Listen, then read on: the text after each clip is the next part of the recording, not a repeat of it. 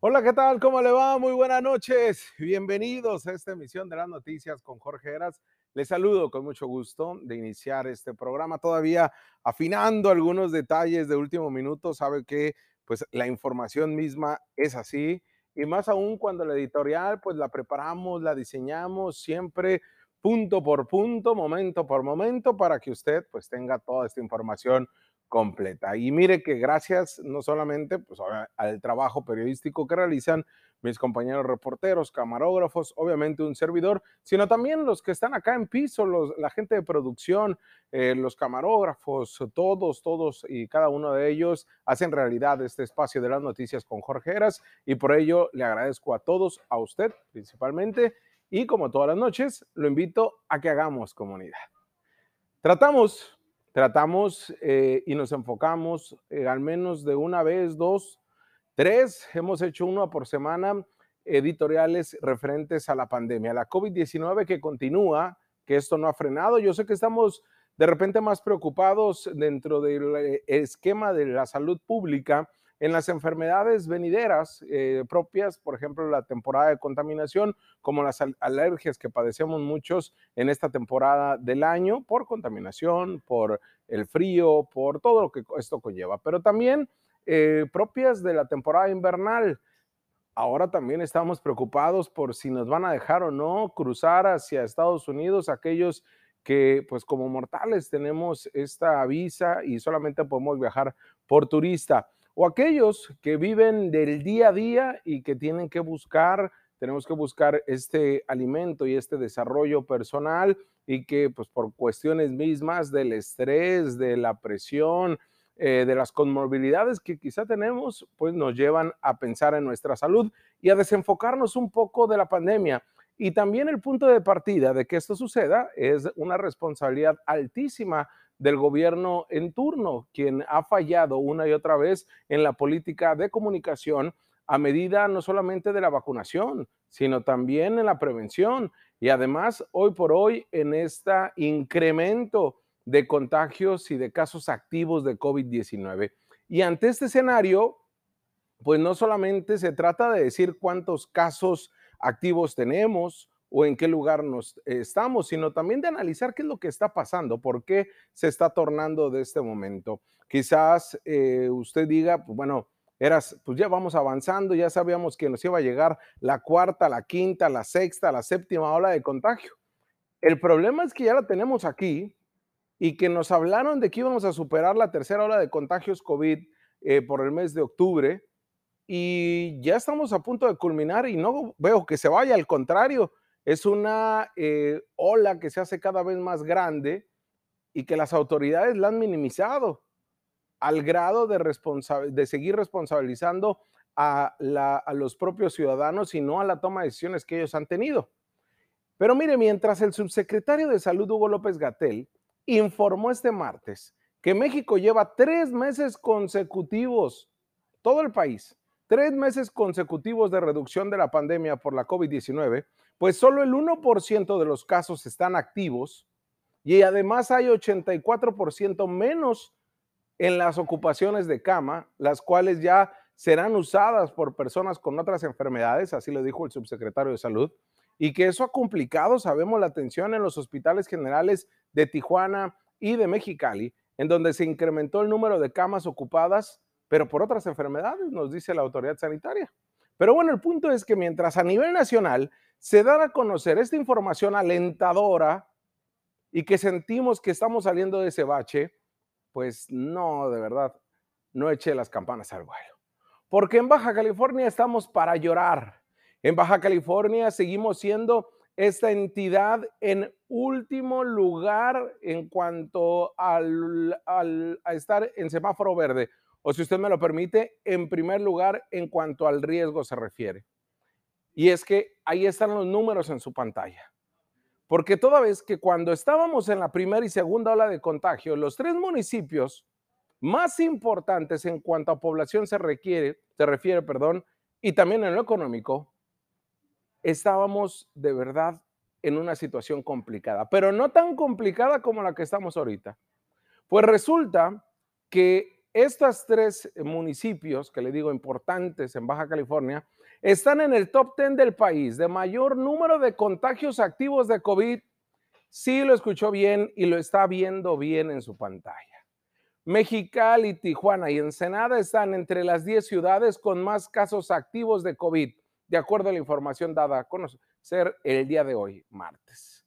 La capital del estado está en segundo lugar con 956 casos. El primer lugar lo ocupa la alcaldía de Álvaro Obregón de la Ciudad de México con 1.186 casos. No es tanta la diferencia, ¿eh? Tijuana, como lo puede usted observar, está en cuarto lugar con 771 casos y Ensenada está en el lugar décimo con 550, con 500, perdón, 35 casos activos de COVID. Con todo y que el alcalde de Ensenada, Armando Ayala, sigue presumiendo que sus medidas fueron la mera neta y que por eso están bien en el municipio porteño. Pues resulta que las cifras no dicen lo mismo, señor alcalde, y que estos eventos en Ensenada terminaron por complicar la situación en ese municipio. En total, en Baja California hay 2.543 casos que actualmente tienen COVID-19 y que están en cuarentena.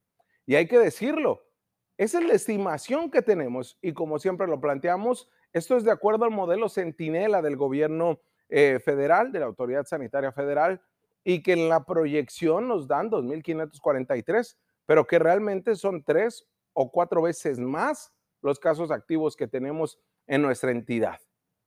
En tan solo 24 horas hay 291 casos más que ayer. Y esto complica, señores, señoras, usted que nos están viendo, niñas, niños que me ven, nos complica como una entidad que como sociedad no logramos generar este clic con nuestra autoridad que está más preocupada en el golpeteo político y en esta transición que quieran o no, la administración monillista se va a dar este domingo, pero están más preocupados en perder el tiempo. Y eso ha impactado también en la situación de la COVID-19 que vivimos en México, porque le, daba a conocer. O sea, los números son halagadores, son alentadores, perdón, en todo el país, con tres meses descendiendo los casos activos, pero en Baja California estamos al revés, tenemos tres meses incrementando los casos. ¿Cómo nos explicamos esto? En Baja California se han registrado desde que inició la pandemia en marzo del 2020 9.530 muertes, 9.530, además de 67.160 casos confirmados. Ahí no estamos ni siquiera en el top 10. Entonces, ¿qué quiere decir esto? Que la despreocupación gubernamental que ha permeado y que nos ha llevado en esa misma ola nosotros de, pues que ya nos valga, nos ha llevado a ser la entidad, la única que sigue en semáforo naranja pese a que Pérez Rico, Bonilla y compañía nos siguen pues viendo la cara, no lo podemos decir de otra manera, diciéndonos que estamos en semáforo amarillo y que quizá podemos caminar al verde con Tijuana y Ensenada, pero la realidad es que desde la Ciudad de México nos plantean o nos plantan en una situación de alto riesgo, en semáforo naranja, más pegado al rojo que al amarillo. Mire, la ocupación hospitalaria en Baja California ya es del 63% de pacientes COVID. Para nada es igual a lo que se vivió en la segunda y primera ola de contagios que llegaron a estar en el 90% de ocupación. Si bien es cierto, todavía hay 150 camas disponibles para pacientes COVID y más de 200 ventiladores, pero el caso preocupa.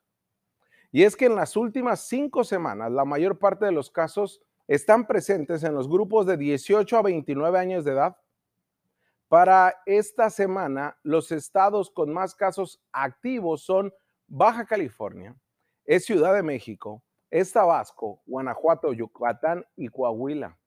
La distribución por sexo en defunciones confirmadas por COVID muestra un predominio del 62% en hombres. La mediana edad en los decesos es de 64 años y como se lo he dicho, no es que usted entre más viejo o entre que su grupo etario sea más grande o más elevado, quiere decir que se va a morir. El problema son las enfermedades que usted tiene y que complican con la pandemia. La tasa de incidencia de casos acumulados es de 2.934 por cada 100.000 habitantes en México. López Gatel comentó eh, este día que mientras siga la epidemia en el mundo, podría haber un repunte en cualquier parte del país, como lo estamos viviendo en Baja California. Pero tampoco quiere decir que entonces nadie tiene responsabilidad, ¿no? Como si esto fuera a pasar. También mencionó Gatel que no se han identificado repuntes por COVID en la población infantil. Eso es importante, porque dijo la infancia y adolescencia se reduce la epidemia. Las escuelas no han significado un elemento de riesgo, por lo que se exacerbe la epidemia en las personas menores de edad. Todo esto pasa. ¿Y nuestro gobernador qué?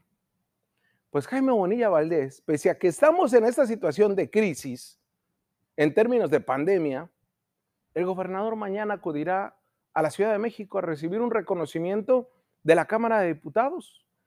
Y además el 29 dijo el propio Bonilla que Hugo López Gatel lo invitó a Campeche y ambos premios es por la manera en que han avanzado en el tema de vacunación cuando ni siquiera le, le, le corresponde al gobierno del estado la vacunación. Entonces los servidores de la nación, entonces todo este personal médico, entonces todas estas autoridades, ¿a dónde están? Porque el premio lo recibe el gobernador. Y sí, él es el representante de los baja californianos, pero ha sido un desastre la manera como ha comunicado la pandemia. Fue un, un desastre su registro estatal.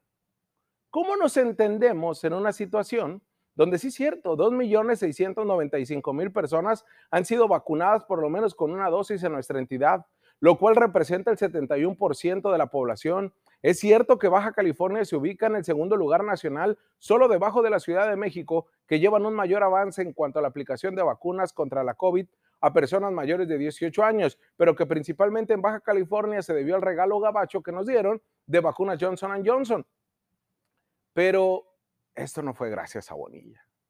Esto no fue gracias a Pérez Rico. Si bien es cierto, coadyuvaron con el gobierno de México y lo hicieron de una manera pues medianamente correcta, también hubo desastres en materia informativa con el registro estatal que hasta la fecha sigue complicando y es algo que no se vivió en otra entidad del país. Pero esto, señores, señoras, el reconocimiento se lo deben a los enfermeros, enfermeras, a los médicos, a los voluntarios, a los servidores de la nación, a ellos. Pero nuestro gobernador va en un término político a recibir un premio de qué, por qué o para qué, cuando estamos en una entidad que estamos en semáforo naranja y que estamos en incremento de contagios activos con más de 2.500. ¿Quién lo entiende o quién nos entiende? Pero bueno, para todo el ciudadano tiene la culpa, ¿no? Vamos a una pausa comercial y regresamos con más análisis.